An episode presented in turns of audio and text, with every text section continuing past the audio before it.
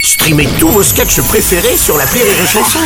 Des milliers de sketchs en streaming, sans limite, gratuitement, gratuitement sur les nombreuses radios digitales Rire et Chanson. Marceau refait l'info sur Rire et Chanson. Tous les jours à la demi-mars, on refait l'info. On va commencer avec cette annonce des archives nationales d'Écosse qui révèle que la reine Elisabeth II est morte de vieillesse et ce, trois heures avant l'annonce officielle aux médias. Oh non Ah bah Stéphane Oh Bern, non bonjour. Oui, je sais Elisabeth Stéphane. II, morte de vieillesse à 96 ans, vous êtes sûr Bah écoutez, Alors c'est ça, l'info. c'est- C'est au scoop Ça mérite un bandeau alerte sur le site Morandini. oui c'est vrai.